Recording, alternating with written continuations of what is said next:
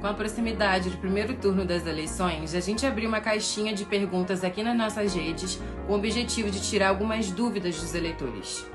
Vamos ver algumas. O Alexandre Paula perguntou: como votar apenas na legenda do partido para deputados estadual e federal? Nesse caso, basta você digitar o número do partido nos dois primeiros campos que aparecem para cada cargo e depois deixar o restante vazio. O JK Instafoto perguntou: quem é amputado nos dois braços, PCD e tetraplégico quer votar na urna, como faz? Pode ter acompanhante?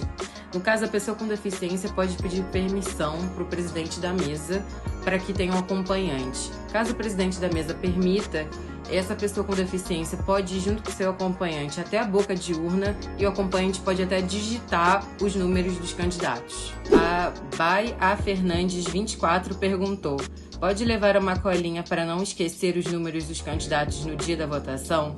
Sim, uma colinha de papel, inclusive é recomendada pelo TSE, para que você não esqueça o número dos seus candidatos e também vote com segurança. O Francimário Silva perguntou se pode votar no mesmo candidato à presidência da República duas vezes.